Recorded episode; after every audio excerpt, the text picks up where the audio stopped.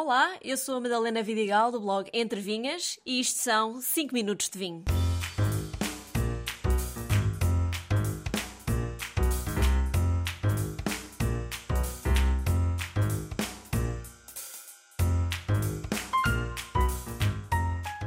Com sobremesa também se bebe vinho e há muitas formas de o fazer.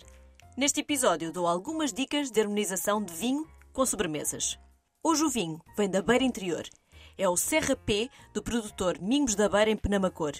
É um tinto feito com Toriga Nacional, Cirá e uma das caixas mais tradicionais da região, a Rufete. Este P é um vinho encorpado, sabor intenso de fruta preta madura, como amoras, ameixa desidratada, cereja, assim como algumas notas de cacau, o que faz deste uma excelente escolha para acompanhar, por exemplo, brownies com nozes. Harmonizar vinhos com sobremesas pode ser um desafio. No entanto, dou-vos assim para começar quatro dicas gerais que podem ajudar a criar uma combinação bastante agradável.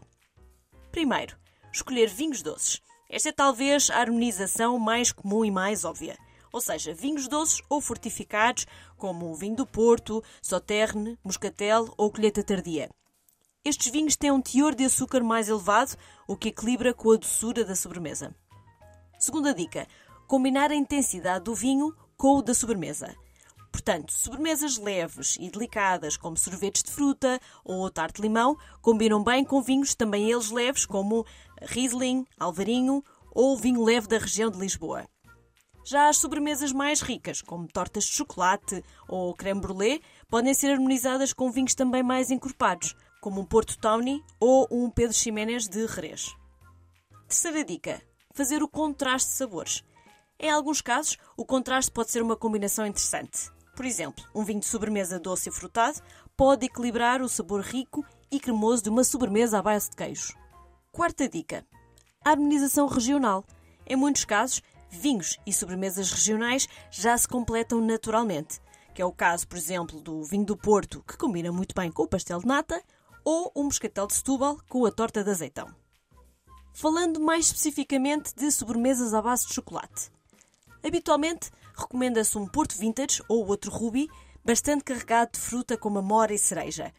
Mas para quem não adora combinar doce com doce, recomendo então a minha combinação preferida: vinho tinto seco com chocolate.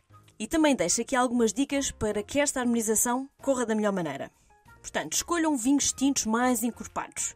Vinhos, por exemplo, com Alicante Pochet, Cabernet Sauvignon, Syrah, Tinta Roriz, tendem a harmonizar bem com o chocolate. Optem por chocolates mais escuros, com teor de cacau mais elevado, acima dos 70%, e, portanto, com menos açúcar e um sabor mais complexo. Com este tipo de chocolate, evitem então vinhos demasiado secos ou com taninos intensos, porque podem competir com os taninos do chocolate e resultar num sabor assim mais desequilibrado. Caso se trate de uma mousse de chocolate, assim com mais gordura, então já fica bem um tinto jovem com bastante acidez e frutas vermelhas. Da mesma forma, um vinho tinto com notas de especiarias pode combinar bem com chocolate, com toques de pimenta ou canela. E não podia falar de harmonização de vinhos e sobremesa sem falar dos doces conventuais, que é coisa que não falta em Portugal. E o que é que pode resultar bem com gema de ovo e açúcar? Para começar, os nossos fortificados, claro. O vinho do Porto Tawny, pela sua predominância de notas de especiarias e frutos secos, vai combinar bem com um doce de ovos sem se sobrepor. Da mesma forma, um moscatel roxo, um madeira com malvazia e o carcavelos também vão sempre resultar muito bem com tocinho do céu, sericaia, arroz doce, leite creme ou até mesmo o bolo de mel. Mas mais uma vez, a minha escolha para doces conventuais não recai exatamente sobre vinhos doces, mas sim vinhos brancos, com acidez e algum estágio em madeira. Aqueles brancos mais golosos, com corpo e estrutura, que aguentam também a gordura destas sobremesas. Há ainda outro vinho que fica muito bem com sobremesas e esse é o espumante branco. A acidez e as bolhas vão combinar muito bem com sobremesas à base de natas ou frutas, como por exemplo um cheesecake de maracujá ou uma panacota de frutos vermelhos. No caso de um doce mais português, acho que o espumante se vai dar muito bem com o clássico doce da casa. Ah, e para quem faz da tábua de queijo da sua sobremesa, procurem lá atrás neste podcast um episódio inteirinho sobre harmonização de vinho com queijos. Mas já sabem que nisto das harmonizações não há exatamente regras. Experimentem estas dicas que eu vos dou, mas façam também as vossas próprias combinações até descobrirem o que mais gostam.